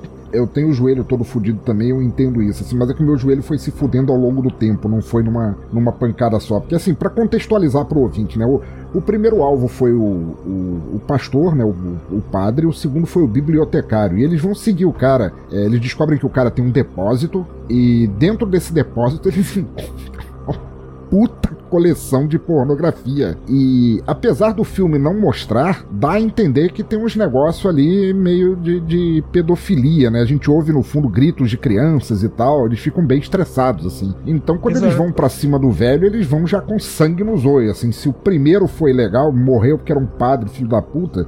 Esse segundo eles estavam com vontade, assim, o dinheiro ia ser um bônus, né? Explica pro ouvinte, se é uma cena que vale a pena explicar, porque eu acho que é uma das mais impactantes do filme, assim, o que que eles fazem com, com, com o velho, o velho safado? Então, ao invés de simplesmente ir lá e dar um tiro na cabeça, igual fizeram com o padre, o Jay pega um martelo, dá ali na, no, no, no joelho do cabra, segura a mão, dá ali nos dedinhos pro cara falar quem, porque justamente ele é o bibliotecário, e quando não, ele não, pergunta... ele já tinha falado.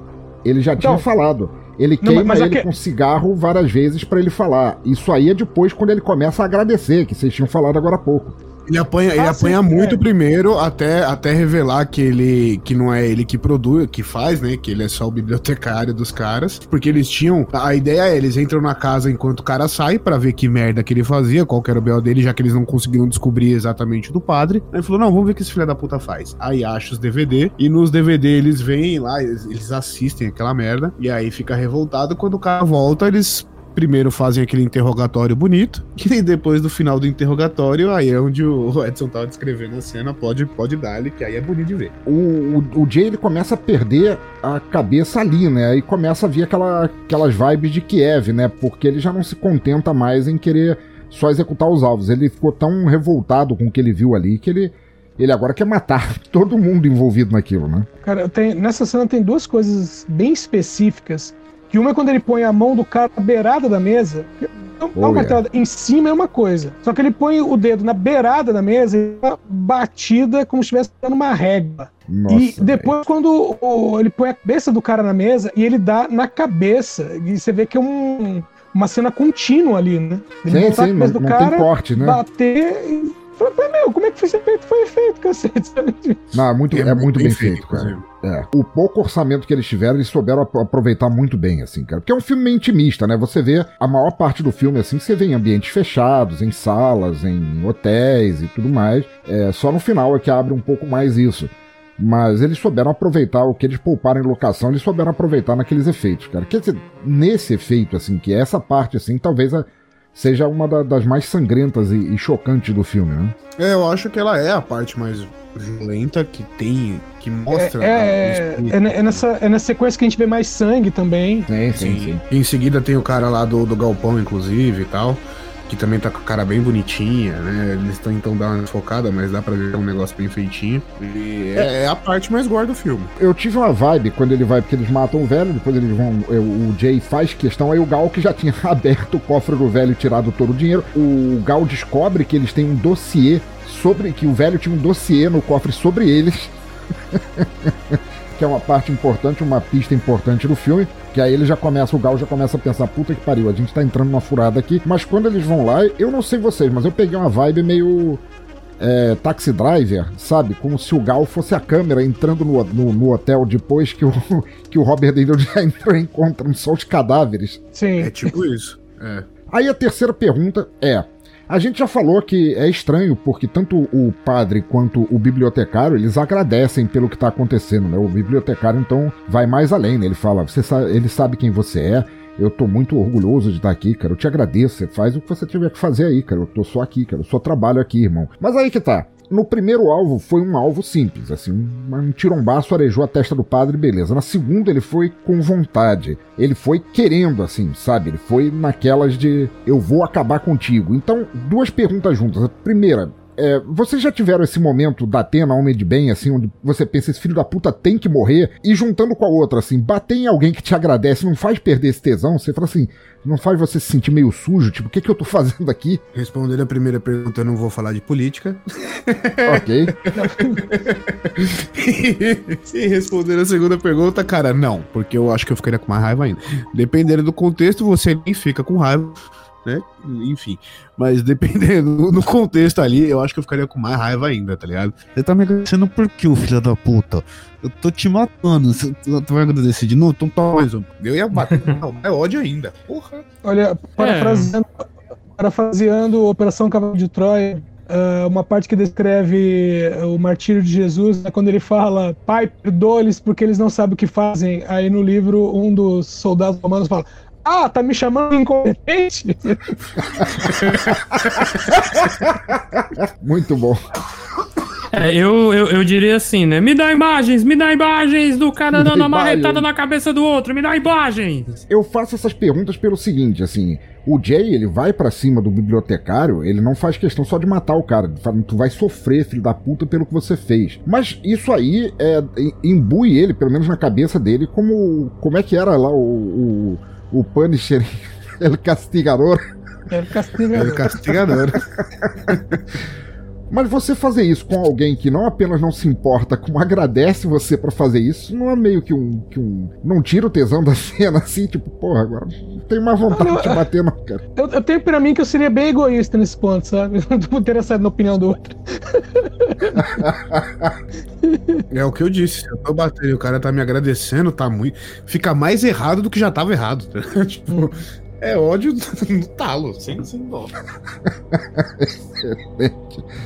I mean, it's all the same religion, so. Not really, love. E vamos lá agora para o último bloco, né? O bloco do entrou até o talo. E aí, começar vocês com a pergunta que a gente já falou um pouquinho atrás, mas eu queria saber mais até por causa da posição do Gal nisso, né? Eles sempre foram marcados pela Fiona. Vocês acham que a Fiona se interessou, fingiu estar interessada pelo Gal pra chegar neles, ou foi tipo ataque de oportunidade, porque ela tava pegando. Que talvez ela tivesse tentado só com o Gal se o Gal não tivesse sugerido aquele jantar com eles? Sempre foi vistos, sempre foram alvo, sempre foram vistos. E digo mais, não foi à toa, não. Alguém indicou. Eu- Eu acho que o que, o que pega é a questão do primeiro do dossiê. Bom, o fato de Fiona né, já ir lá marcar né, atrás do espelho, fazer a marca lá da- do culto, é uma coisa. Mas o fato de, de aparecer o, o dossiê, e o dossiê, o dossiê era bem completo, a ponto de ter até Kiev, né? Tinha uma pasta chamada Kiev. Então, isso já vinha de antes. Então, sim, desde o começo. Mas eu não sei porque, apesar deles terem as informações sobre Kiev e, e etc., vocês notam que todas as fotos que eles tinham deles eram deles já na missão. Tipo, ele não tinha É. fotos pregressas, como se tivesse sido. Ó, a gente definiu os alvos, a Fiona marcou lá o GPS atrás do espelho. É esse pessoal aqui, vamos lá e tentar descobrir tudo que tem. E supondo que eles eram pessoas influentes, talvez não tivesse sido é, difícil de conseguir. Mas é, é que eu ainda fiquei com essa dúvida, assim, se. Será que ela não teria se aproximado do Gal pelo Gal fazer isso e de repente acabou caindo naqueles? Não, Ó, eu vou mas eu tentar, acho eu, vou tentar não dar spoiler, só pra. Desculpa, Edson, te cortar, perdão. Eu já, eu já, eu já, eu já falava de novo. Mas assim, eu vou tentar não dar spoiler, mas eu vou falar um bagulho aqui que, tipo assim, é, e aí quem, quem quiser ficar curioso que vai assistir, é, a hora que eles sentam na mesa do jantar, a esposa, o Gal faz, brinca, tipo, a gente vai fazer uma oração primeiro, e não é nem o Jay que fala, é a esposa de- dele que fala, não, na minha mesa não. E aí começa-se o papo aleatório do jantar. Então, segue Edson, desculpa o corte. É, pode ser, eu não tinha pensado por esse lado, cara. Mandou bem, mandou bem. Tá, é, então, tem uma, vamos dizer, uma dica na conversa com o médico, que é, não não é bem a única cena, né? Mas tem a cena com o médico, que não é o médico do Jay, né? É, que também foi plantado ali, né? É, e ele vai ao médico, ele tá- aliás, a cena começa com os dois conversando, e aí ele fala, "Ai, cadê o doutor fulano? Aí você fala, ah, tá, peraí, esse não é o médico usual dele. E aí o cara Sim, começa, sim. com, entre aspas, com aquele papo esotérico de, entre aspas, Passado reconstrução. É. Isso, olhe pro futuro, vamos reconstruir. Tem razão, tem toda a razão. Davi, alguma. Quer falar algo a respeito, cara? Como isso te fez sentir? Eu. Eu Você eu pegaria gosto- a Fiona no encontro cego e levaria pra um casal de amigos teus pra, pra jantar, cara? É, cara, complicado, né? Porque a gente nunca sabe quem é, quem são as pessoas 100%, né? Então acho que não, não levaria não. Eu me arriscaria. Aí, vamos pra pergunta 2, assim, que eu acho que essa também é importante. Vocês acham que os alvos, eles sempre eram pessoas ruins ou, ou que eles estavam cumprindo um papel ali? Malvados e também cumprindo papéis. Que é queima de arquivo da, eu acho que é queima de arquivo da, da seita. Mas é que assim, o padre, a gente supõe é, que ele era uma, uma pessoa ruim, mas a gente não vê necessariamente muita coisa acontecendo. O velho faz questão de dizer o bibliotecário que ele é só o bibliotecário, que ele era apenas que ele estava ali para guardar aquelas coisas como se ele não tivesse a ver. O terceiro alvo, que é o, o membro do parlamento, e a gente pode falar que o terceiro alvo é um, é um, é um VIP, né, um membro do parlamento que eles têm que, que matar, esse é o ato final do filme. Durante esse acontecimento, você também propõe que político é tudo filho da puta. não tem nem o que falar. Então assim, não mas- tem problema, né? Então não tem problema, tá justificado aí. É, tem uma coisa que me chamou a atenção que fica subentendido que os dois primeiros alvos são por pedofilia, tem pedofilia envolvida. O terceiro alvo não mostra nada a respeito, mas, mas um- uma cena depois, que aí a gente não vai falar, me remete a alguma coisa próxima. É a da, da, da, da adolescente enforcada? Porque poderia ser, ela, aquela mulher, era- aquela mulher, aquela jovem era claramente menor de idade, né? Poderia também, poderia também. E ela, e ela tem um outro ponto que aí é quando, quando a gente vai falando em off, sem podendo liberar os spoilers e tal das teorias. Mas a, a cena, essa cena e a cena final toda me remete a um problema com a com essa questão da pedofilia e tal. Ok. Aí não entra na pedofilia, não entra na pedofilia, entendo, né, dadas as devidas proporções, enfim. Eu tenho a impressão que é, é, tem o culto, ok, e vamos dizer assim, tem um pessoal, não sei, descontente ou uma, uma turma divergente ali do culto, do que está acontecendo. E aí, dentro dessa coisa de renovação, fala, estamos renovando aqui e, entre aspas, eliminando o, o pessoal que não, não tá gostando do rumo que tá tomando. então, ser. nessa, vamos dizer assim, quem foi divergente, né?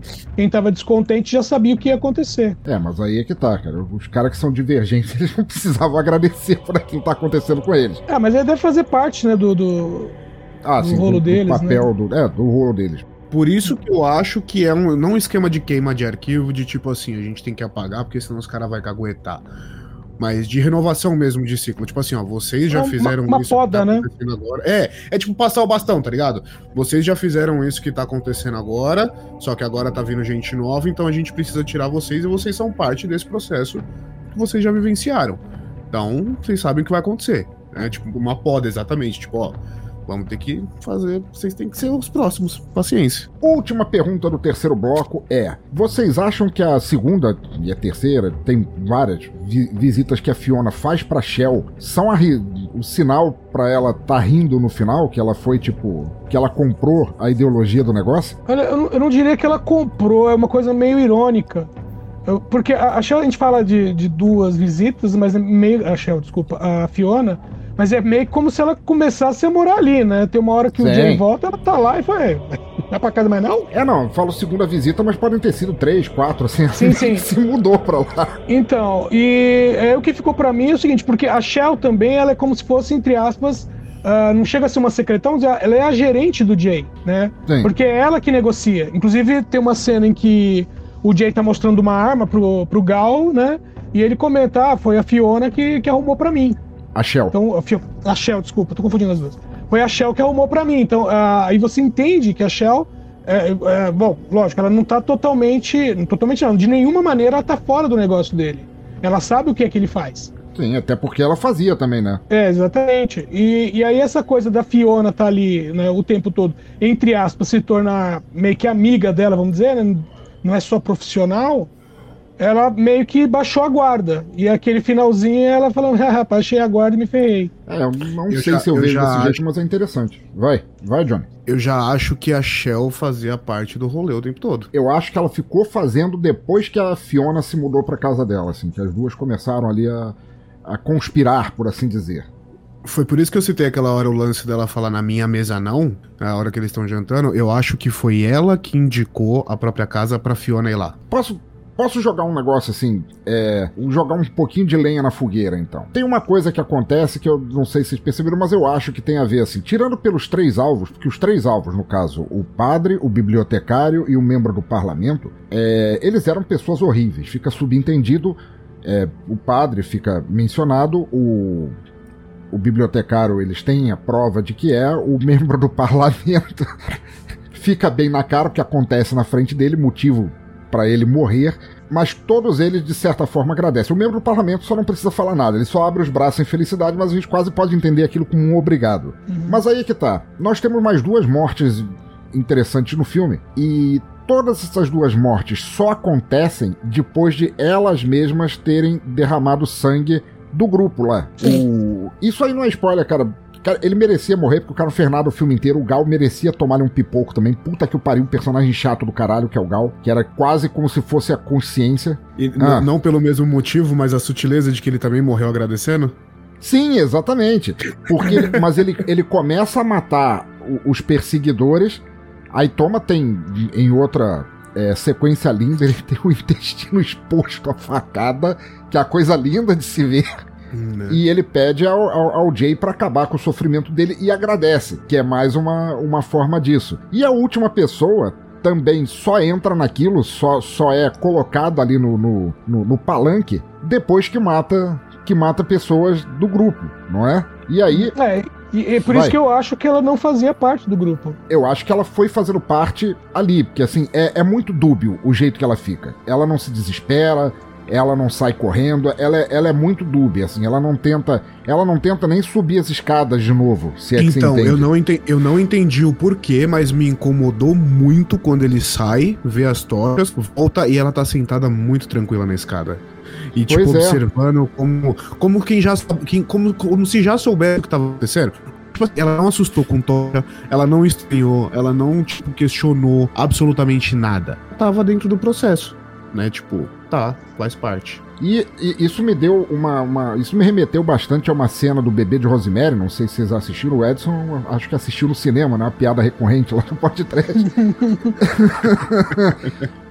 Mas tem uma cena em que o, o, o casal Adrian e eu não lembro o nome da mulher, Marcato, que eles são convidados para um jantar na casa da, da, da família, né? Do John Cassavetes e da Minha fã. da, da Mia Farrow, obrigado. E ele não gosta muito até que ele fica lá na sala enquanto a Mia Farrow tá cuidando da louça ali. Ele fica na sala conversando com o casal e depois desse papo ele passa a adorar o casal. Que é uma forma que depois a gente acaba descobrindo que ele foi cooptado, assim, que ele foi. que ele ganhou. ele ganhou uma inscrição. Eu peguei essa mesma vibe, eu não sei vocês. As in it's all the same religion, so. Not really, love.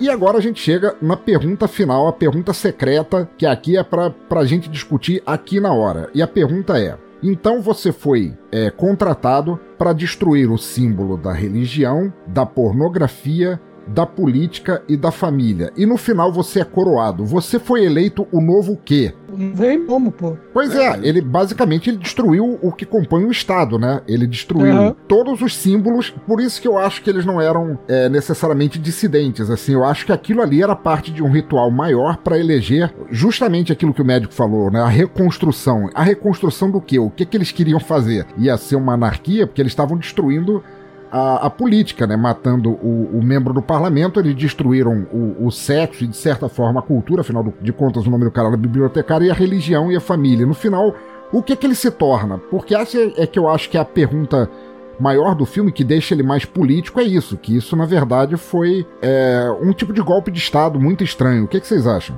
Foi isso mesmo. É, é- é- entre aspas, é a fundação da maçonaria renovada. Olha aí. Você tem a, a maçonaria clássica, agora você tem a maçonaria renovada. Sim, não é uma, é uma quebra com o velho e uma, uma nova chegada, assim. É, é como se Cthulhu tivesse vindo da Terra com aquele ritual, assim. Johnny, o que, que você acha? Eu não, tinha- eu não tinha pensado por esse lado, cara, e faz todo sentido. Tipo, o, o, o, novo líder da, o líder da nova ordem mundial, né? Enfim, da maçonaria, que nem o Edson falou e tal. É, eu, não tinha, eu não tinha analisado nessa quebra de poderes, assim, nessa, nessa destruição dos poderes. E faz total sentido.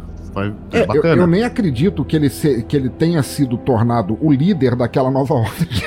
Não sobrou muita coisa do, do- da mentalidade do Jay ali no final, depois de tudo que Até ele passou. porque os líderes os líderes não tá em volta, né? Ele só Sim. é o, o bobo da corte que tá ali na frente. Todos aqueles homens e mulheres nus, flácidos. e a Então, Fiona, que tava lá no meio também. É- é- essa história da galera que tá em volta e a galera que tá na frente é que me soou estranho, porque teoricamente ele foi coroado e ele vai sentar do lado da menina que tava coroada também. Sim, cara, com as coroas de espinhos de Cristo, só que nos olhos ao invés de na cabeça, né? Exato, exato. E ao mesmo tempo, é, é, foi o que me remeteu à possibilidade da, da mulher dele já tá, já tá envolvida nesse rolê há um tempo. Porque se você parar pra pensar, tipo, em questão de, de estereótipo, de aparência, a menina que tá sentada é igualzinha à esposa dele. É bem parecida. Pois é, né? Então, será que ela não foi uma. Uma que tava sentada ali no passado e agora tá fazendo a, a passagem de bastão? Porque ela, o, tempo. E aí volta lá que a gente falou no comecinho do filme, ela tá o tempo todo provocando o Jay. Será que não foi justamente pra incitar o ódio pra quando ele fosse pra ter justamente a falta de controle pra fazer isso? E no final fazer o que fez, enfim. É, eu não sei, porque no início ela nem, nem ligava muito pra Fiona, achava ela até meio estranha, e depois daquela. Ela mesma fala na ligação, né? eu não gostava muito dela, não, mas agora eu tô gostando.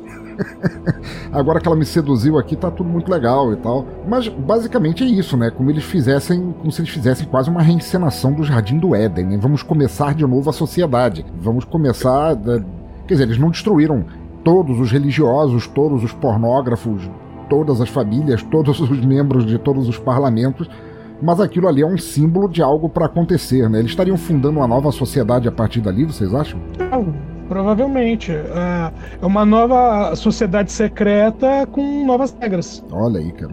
a gente viu os Illuminati nascendo.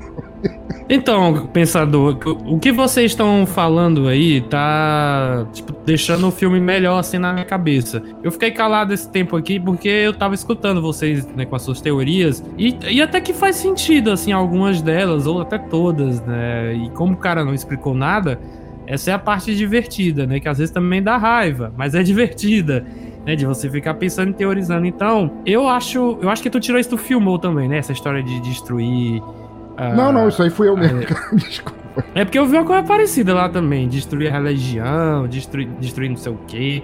Mas é, é um bom ponto, cara. Eu não tinha pensado nisso daí. Até porque não deu tempo. Eu acabei o filme e tem uma hora antes de começar a gravar aqui. Tava, tava fervendo ainda no teu cérebro.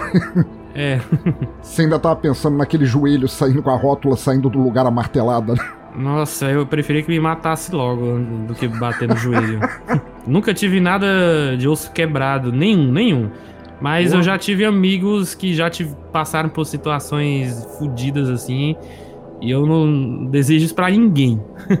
Não, cara, é péssimo. Eu até hoje só quebrei duas coisas: a cabeça em cinco lugares e um braço. Bah, tá, tá bom, Jack Chan.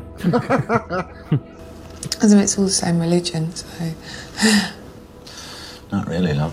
Mas então tá, pra gente não se alongar demais, porque, porque o, o Davi também tem, tem compromisso agora, e supondo que a gente tenha colocado pulgas atrás da orelha da- do pessoal que tá ouvindo bastante pra ouvir esse filme, vai por mim, esse filme vai embaralhar o cérebro de vocês, que é a função dele, não é entregar respostas, mas é como o próprio Davi falou, é a gente ficar se debatendo nas perguntas, né? É mais gostoso a gente pensar sobre o que poderia ser, ao invés de simplesmente receber um negócio na cara. Então eu queria pedir, pela ordem que eu chamei vocês no início, que cada um recomendasse outro filme que causasse o, o mesmo mindfuck, o mesmo, a mesma explosão na cabeça das pessoas, assim. Começando pelo grande Oliveira, cara. O que, que você achou desse filme e qual filme você recomendaria que tivesse a mesma pegada? Eu gostei do filme, é, eu entendo né, que ele tem um ritmo lento, ele tem um ritmo próprio. É, eu assisto não só por obrigação do podcast, né, que não considero obrigação, considero um prazer, mas eu assisto por conta própria todo tipo de filme estranho, seja comédia, seja terror, seja drama. Então eu assisto muita coisa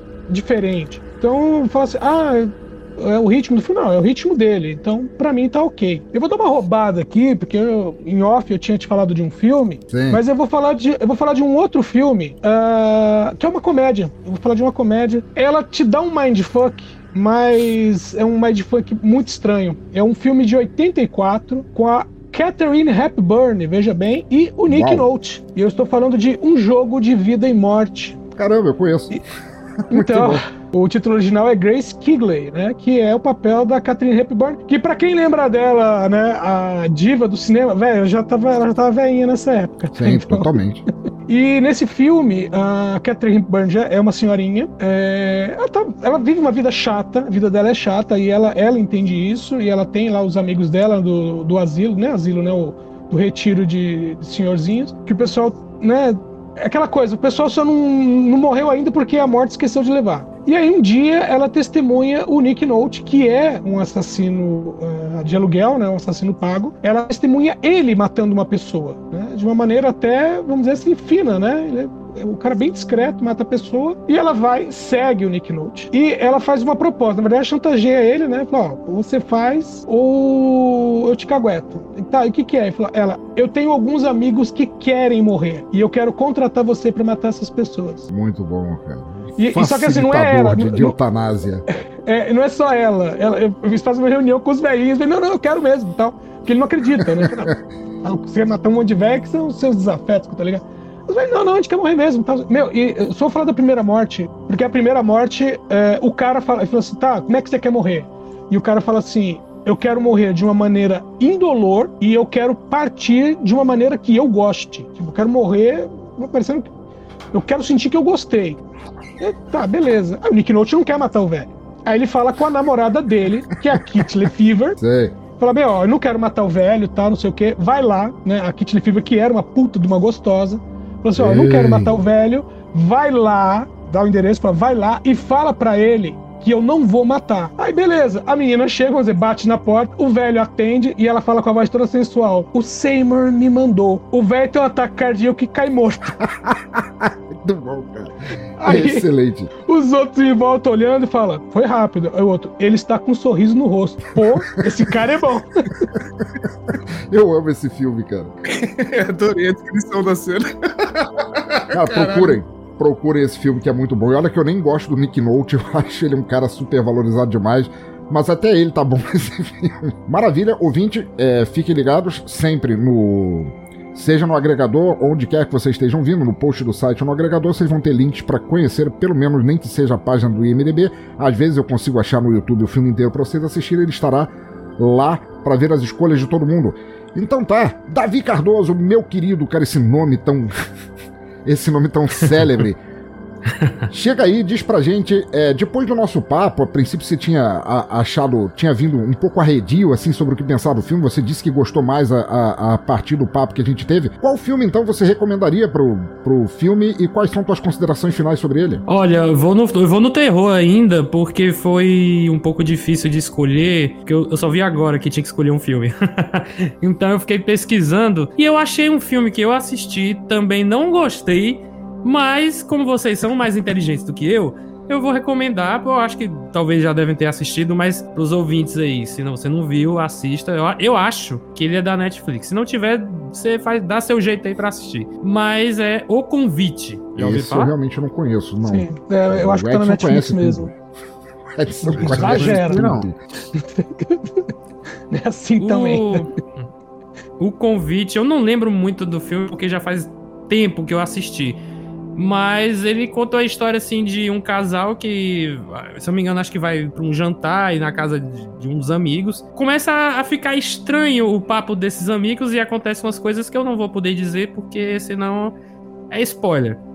É, é mais ou menos assim: você foi convidado para um, um jantar com pessoas que normalmente você não jantaria com, sabe? Incluindo a sua ex. Aí você fica, é, tal, não sei o quê. Tipo assim, já, já, é chato você ter sido convidado. Só que quando você chega, você percebe que você não queria estar com nenhuma das pessoas que estão ali. E também ninguém dali queria estar com você. Sabe? É mais ou menos isso. E Exatamente. Começa com, posso... E começa ah, meio com falar. pedidos de desculpa e vão virando pedidos de desculpas que não vão ser aceitos. Olha aí. Eu posso dar outra. Eu posso dar uma roubada aqui, o pensador, e dizer outro Manda filme ver. aqui que não é terror, claro. mas. Ele não é terror, ele é um thriller psicológico surreal de ficção científica, de, de acordo com a denominação aqui do Wikipedia. Que é um filme que eu assisti muito tempo atrás, mas ficou gravado na minha cabeça. E ele também é de baixo orçamento, que é o Coerência. Já viram esse filme? Não. Esse eu só vi alguns trechos, mas eu conheço, eu conheço. É, não, isso eu não conheço, não. Cara, vocês têm que ver esse filme. Também não conheço. Pô, passa aí, cara, sobre o que, é coerência. Pelo nome. É, é, é cara, envolve realidades alternativas, é se eu não me engano. Porque, de novo, é uma galera se juntar e aí, no, na, na, noite que a galera vai se juntar, vai passar um cometa na Terra, assim, bem perto. E aí, quando passa esse cometa, acontece também coisas estranhas. É porque eu não quero dizer pra, dar spoiler, porque pode ser um spoiler é uma coisa simples. Mas procurem esse filme. Coerência, ele é de 2013. Emily Foxley aqui é a personagem principal, então já tô dando bastante informações para vocês procurarem. E o final, o final desse filme, nossa senhora. É, é um. É, assim, eu tenho uma lista né, de filmes, que eu não vou lembrar, só quando eu assisto um que eu, que eu recordo. Mas é aquela lista de filmes que eu gostaria de ver mais 5 ou 10 minutinhos depois que o filme acaba. Esse é um deles. Esse filme tá ah, tá nessa lista. Muito bom, muito bom. Então vão ficar aí as duas, o convite e coerência aí para vocês conhecerem ouvinte, caso vocês não tenham conhecidos. E agora sim, Johnny Rossi, meu querido, dê tua conclusão sobre o filme. Qual filme você recomendaria? Cara, gostei, gostei e a cena que a gente não quer dar spoiler gera mais perguntas do que respostas, muito mais. Foi ela que me fez ficar cabreiro tentando pensar e juntar tudo, então assistam. E a minha recomendação é ah, uma outra indicação rápida. Eu, eu tinha achado que isso era só produção ruim mesmo, mas depois eu, eu vi um cara comentando e faz todo sentido o filme tem uns cortes bruscos muito esquisitos. É, é. E teoricamente é proposital para te fazer se sentir mal durante o filme. E funciona, cara, porque é muito esquisito. É muito É, o, Aí, o filme dá, o filme dá umas congeladas também, né? Sim. Ele é muito de propósito. Ele é, é, é, ele, ele, tem uma eu, coisa eu também. É, ele tem uma coisa que as, o, o pessoal do filme praticamente o tempo todo eles falam sussurrando. Então, quando sim. um deles fala num volume mais alto, você já dá aquele, ops, o que tá acontecendo aqui? Eles, sim, todo sim. mundo fala baixo nesse filme. Eu achei que era um problema do, da minha televisão. Por que, por Não, que eles estão falando tão baixo? Você pode, você pode pegar qualquer, qualquer arquivo desse filme que ele é assim. É, ele é baixo. Além mesmo. do sotaque é. horrível, eles falam baixo pra caralho. É, eu, eu acho que, que não é nem que eles falem baixo, assim, mas eu acho que, que foi processamento do áudio não, do filme. Não, não, eles falam baixo, baixo. Tanto que, tanto que quando tá a Shell e o Jay você vê que o jeito que eles falam é tipo um aproximando do outro para falar. Ah, tá. Fora as cenas que eles estão brigando, né? Quando eles estão brigando. É. Mas Aí quando é... eles estão conversando, é um sempre um pé do outro, como se estivesse realmente é, cochichando ali. Sim, é bem difícil mesmo, bem difícil. E a minha recomendação é justamente, eu tô bem desatualizado, faz eu fiquei um bom tempo sem, sem ver filme, sem me atualizar e tal. Mas existe o Hereditário, que a gente tanto falou Olha aqui, eu citou ele várias vezes aqui. Depois de muito tempo sem ver, sem ver filme de terror, eu voltei começando com Hereditário, se não me engano. E, cara, que surpresa maravilhosa. É um filme Sim, que você filmaço, termina... gosto bastante. Desgraçado, assim, você fala, mano. Mas é muito bom, vale a pena. Pô, excelente, excelente. Ouvinte, no fim das contas, assista esse filme, nem que seja para você tirar suas próprias teorias, para você é, dizer o que você achou, se a gente só falou besteira, se você gostou, se você não gostou, mas assista o filme, porque esses filmes que suscitam mais perguntas do que respostas na tua cabeça, que fazem a tua cabeça funcionar e isso é sempre bom demais. Além, além do que, a gente não falou isso, mas não é necessariamente spoiler, porque acontece só num pedacinho no filme. Tem uma cena maravilhosa que a gente não comentou, onde o Jay e o Gal estão jantando e tem um grupo de crentes coaches, filhos da puta, na mesa do lado que puxam um violão. e o cara só falta fazer o padre engolir o violão. É muito mas, mas- aquela cena. Mas ali eu, eu- eu tô com o Jay, porque, tipo assim, o pessoal já tá ali naquela de não, porque não sei o que, mas Deus, não, mudança de vida, não, não sei o que, não sei o quê. A hora que o cara puxa o violão, não, não, não, agora passou do limite. Aí já, aí já deu pra mim, cara. E, não, eu, eu adorei como é que ele fecha o argumento, né? Você não é a porra do Jimi Hendrix. E sai, caralho. É, eu só posso dizer que é, no tempo que eu vivi em Santa Catarina, eu vivi 20 anos em Santa Catarina, é, o pessoal tinha mania de domingo de manhã ter grupos de pessoas devotas passando pelas ruas com um violãozinho e muita gente cantando Derrama, Senhor, derrama, Senhor, derrama sobre nós o teu amor. E eu tinha muita vontade de metralhar aquelas pessoas, cara. Eu acho um Era um troço horrível. Ah, Galera, se tiver algum ouvinte aí religioso, fanático, religioso, desculpa, mas é um saco, velho. Porra, é um velho. Senhor, reina. Como é que é? Reina que é este lugar. Todos querem te adorar. Cara, é a música que tocava em todo enterro da família ou comemoração de aniversário. É, é a mesma música. Minha avó puxava o coro e as irmãs dela, dela é, também cantaram. É tipo coração de estudante em formatura. Muito bom. Mas então agora eu queria pedir que. Opa, peraí, rapidinho que tocar a campainha aqui.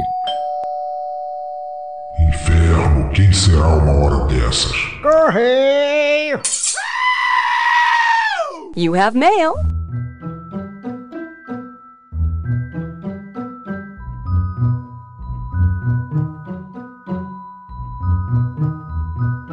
Mestre, meu Lorde de Achagu, e, e aí, curtiu? Cumprimos, é, com perdão na má palavra, todos os critérios da lista?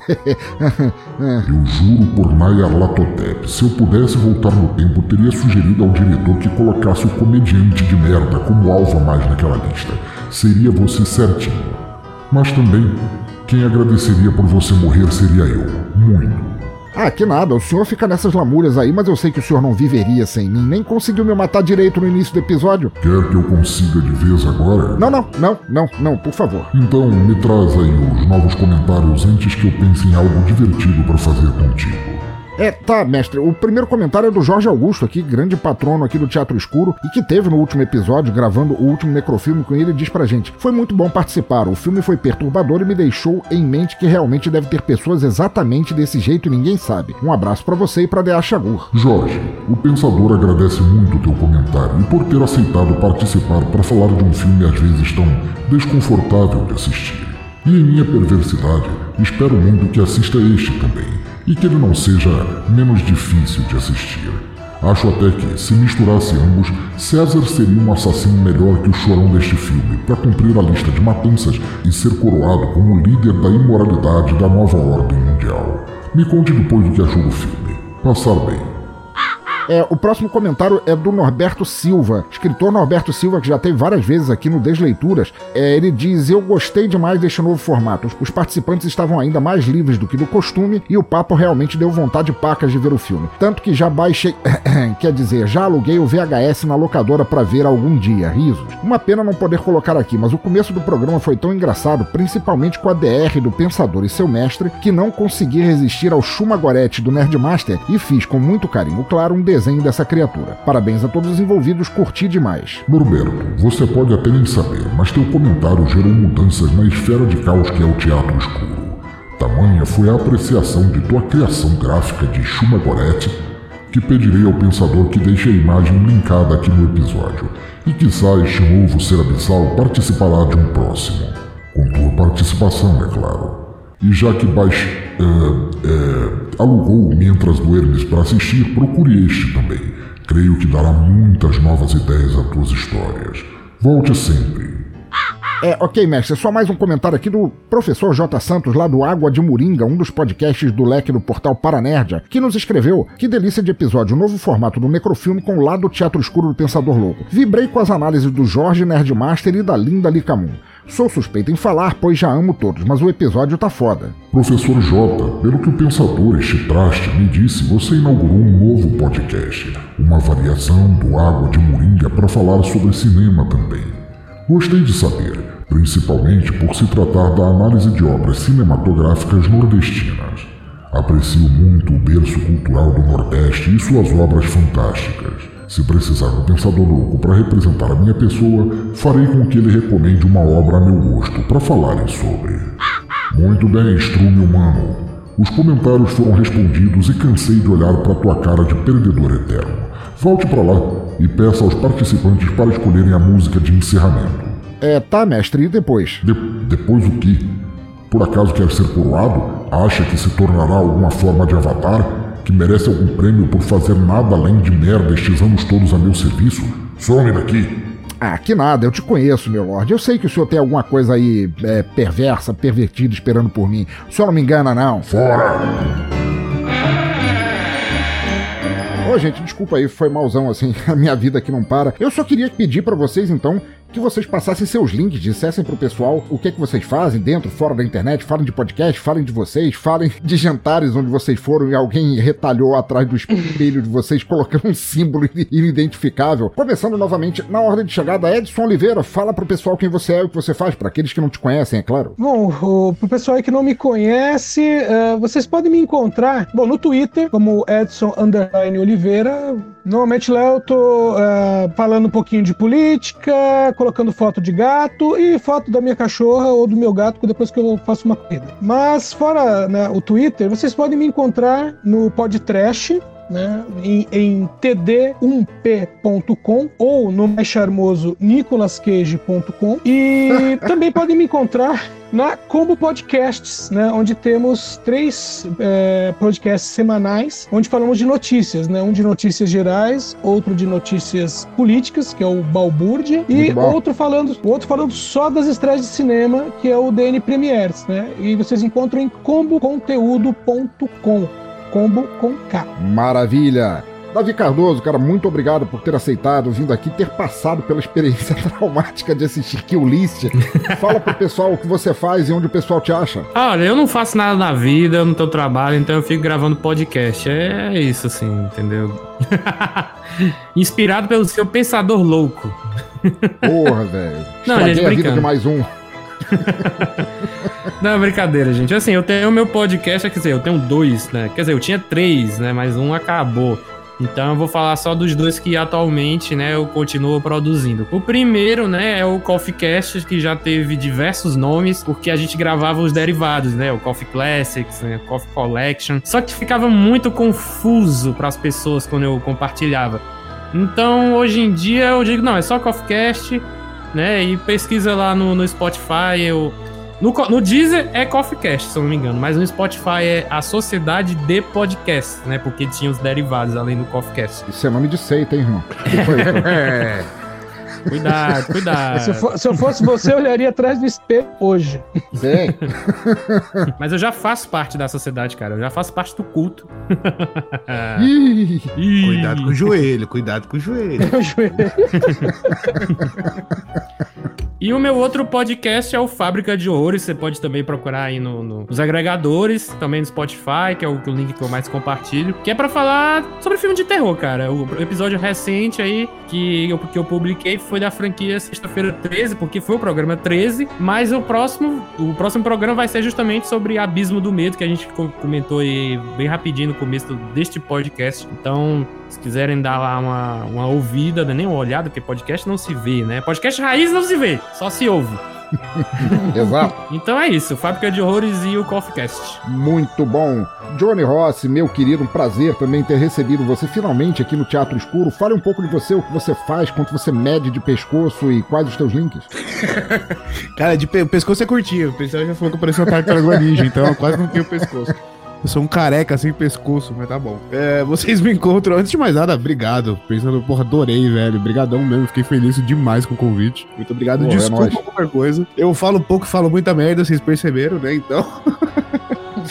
Desculpa aí o incômodo, mas vocês me encontram no. Falando besteira, falando tanto quanto eu falei aqui, ou um pouquinho só a mais, lá nos Poucas Trancas. Na dúvida, joga os Poucas Trancas em qualquer rede social que você encontra a gente. É um P roxinho. Então a gente tem episódio de é, cultura pop, a gente tem episódio de política, a gente debate problema de sociedade, história de infância. O Pensador já teve lá com a gente. Eu tava tentando lembrar aqui, qual foi o episódio que você tava com a gente, Pensador? Foi o de gatilho. Ah, o de gatilhos, verdade. Oh, foi um puta de um papo legal pra caralho, inclusive. Foi, Pô, foi, muito bom. O Pensador já teve lá com a gente. E a minha arroba ixi, pessoal é foda. A minha arroba pessoal é Johnny L. Rossi, arroba Johnny L. Rossi no Twitter e no Instagram. Eu não interajo tanto, mais acompanho os outros, mas vai lá que. Se, se me chamar, eu bato um papo. Eu, eu respondo, eu sou educadinho. Pô, Beijo. very nice, cara. Muito bom.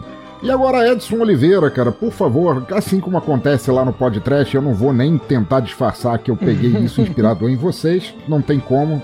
Eu fui na cara dura mesmo, juro. Qual música você escolheria pra encerrar este programa? Uma música que tem a ver com o cerne de Kill List? Cara, eu vou dar uma de Demetrius aqui, vou puxar uma música que o tema tem a ver, o nome tem a ver, mas você vai olhar e falar, caramba, é isso mesmo? E é uma música da cantora coreana Xungá, e a música Killing Me. Porra, very nice. Então fiquem aí. Desculpa, fala o nome da cantora de novo, porque eu não vou conseguir pronunciar isso. Xungya. Xungya com Killing Me. E muito obrigado. Até a próxima, gente. Valeu!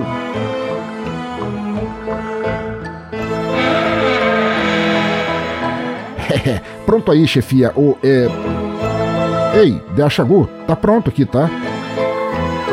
Ô, larga esse jornal aí, eu tô falando contigo. Hã? Ah, sei. E daí? Eu não te mandei sumir? Se perder nesta tua latrina de vida? Como assim daí? E agora, o que que rola?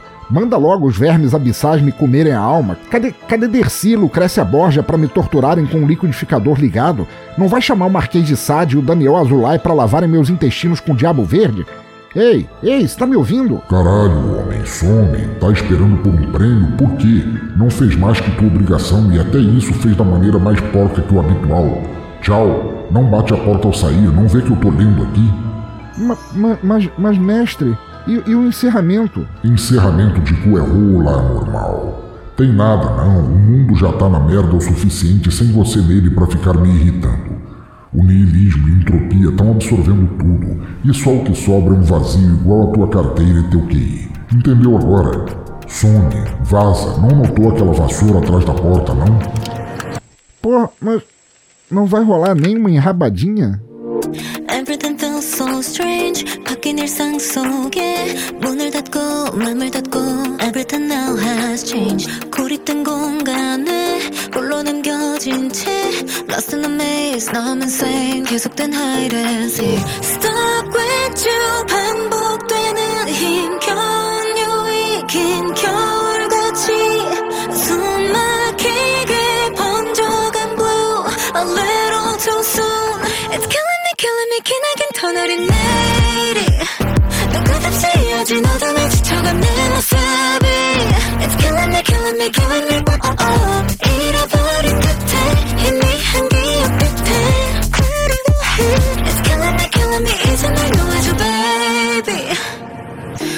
또 잊혀진 일상에 멈춰진 시간에 원두들은 try to pretend 이제는 익숙해 Something just fell apart 떨어진 broken heart 갇혀진 채 무너진 미래 모든 건너때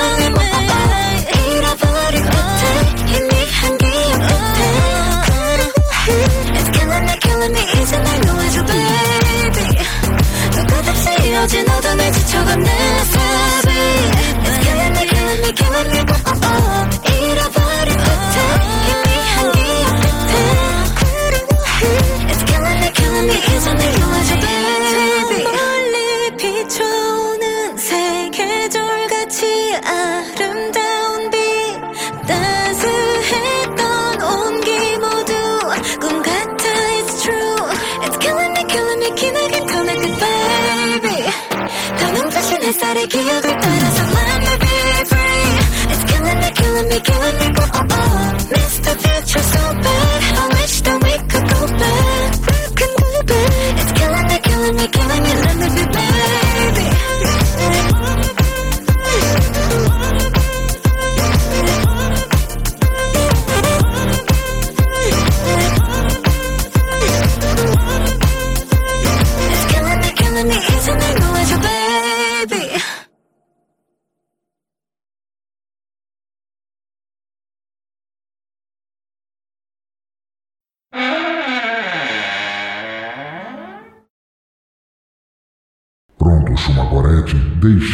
força, do jeito que você pediu. Ótimo, ótimo, ótimo! É assim que eu quero ele pro próximo episódio! Que guarda bem baixinha!